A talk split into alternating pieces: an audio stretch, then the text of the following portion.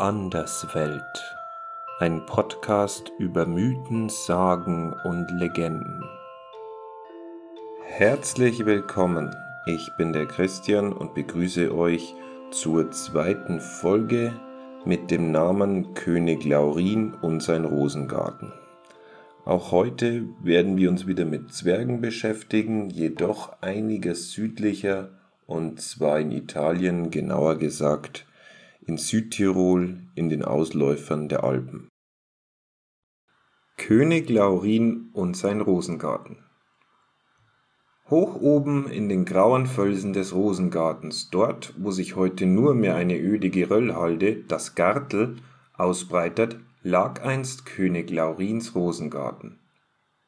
König Laurin war der Herrscher über ein zahlreiches Zwergenvolk, das dort in den Bergen nach edlem Gestein und wertvollen Erzen suchte und besaß einen unterirdischen Palast aus funkelndem Bergkristall.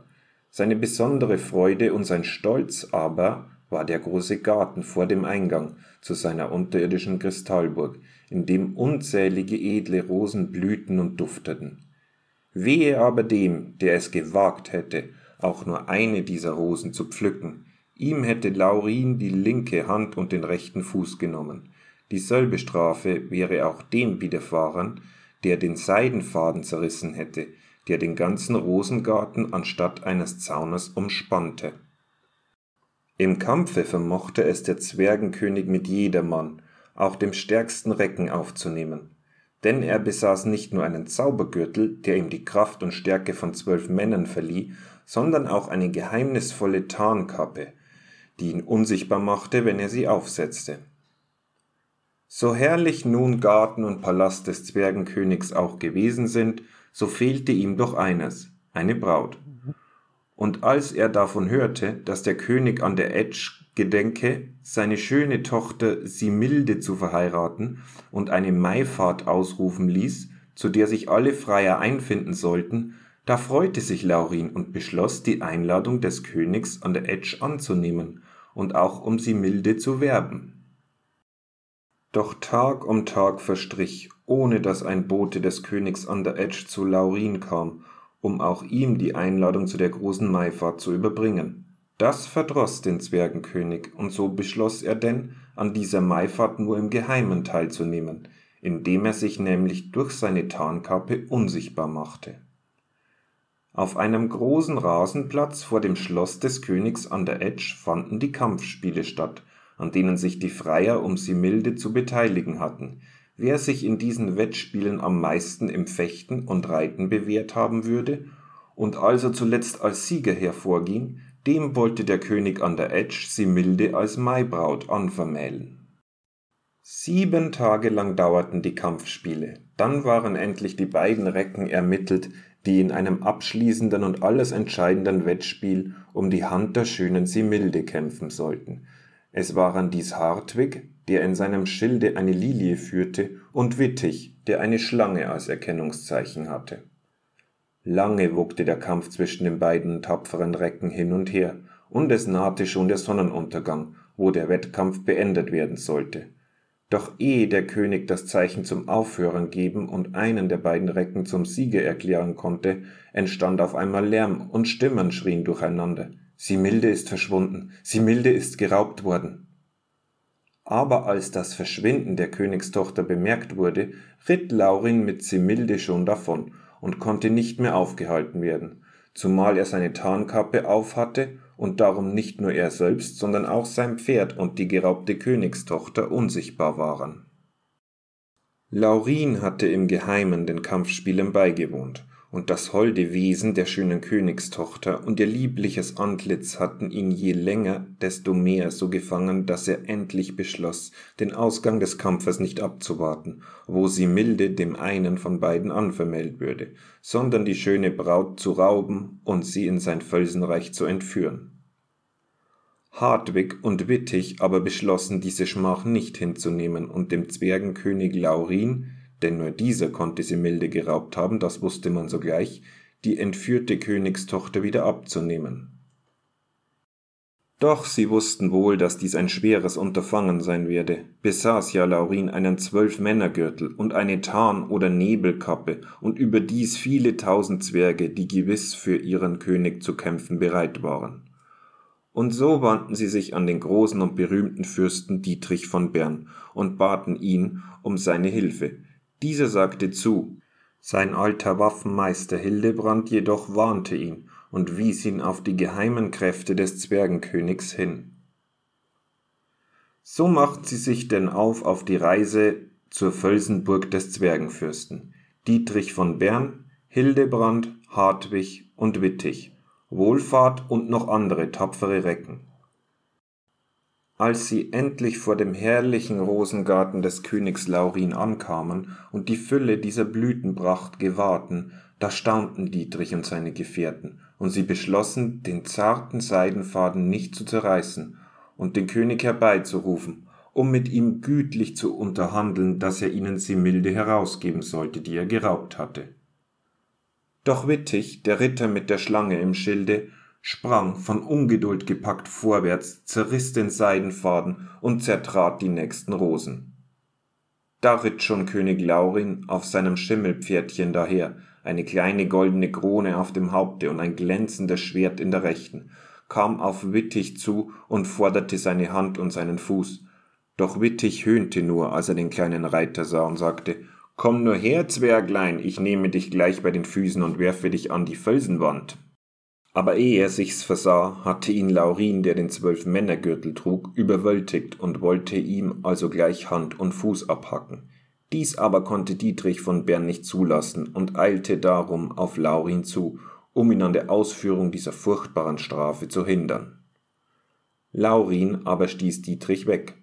So nahmen die beiden Könige den Zweikampf auf, der kleine Fürst des Zwergenreichs und der hünenhafte Recke aus Bern. Mit der ganzen zwölf Männerkraft, die ihm sein Zaubergürtel verlieh, hieb der Zwergenkönig auf den Berner ein und verwunderte ihn mehrmals, dies reizte den starken Berner, und er begann auch Laurin mit seinen Schwertstreichen nicht mehr zu schonen. So kämpften die beiden Könige eine Weile wacker miteinander, und die Begleiter Dietrichs staunten über die Kraft und Behendigkeit des kleinen Fürsten, der sich von Dietrich nicht überwinden lassen wollte. Da aber setzte sich Laurin auf einmal die Tarnkappe auf und war nun unsichtbar geworden. Damit war er im Vorteil. Er traf seinen Gegner mit jedem Hiebe, Dietrich von Bern aber konnte nur mehr blindlings um sich schlagen. Da rief Hildebrand der alte Waffenmeister, Zerreiß ihm den Gürtel! Dies aber war leichter gesagt als getan, denn Dietrich konnte ja den Zwergenkönig nicht sehen und also ergreifen. Da kam Hildebrand der rettende Gedanke. Achte auf die Bewegungen des Grases, dann wirst du sehen, wo der Zwerg steht.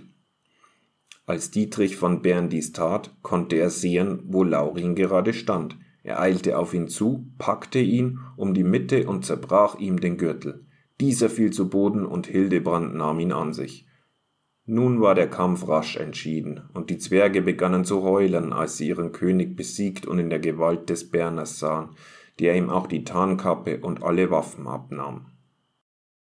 Ehe aber Dietrich und seine Begleiter beschließen konnten, was mit dem besiegten Zwergenkönig zu geschehen habe, da öffnete sich im Felsen ein Tor, das vorher niemand bemerkt hatte, und Semilde trat heraus mit einer Schar von Dienerinnen.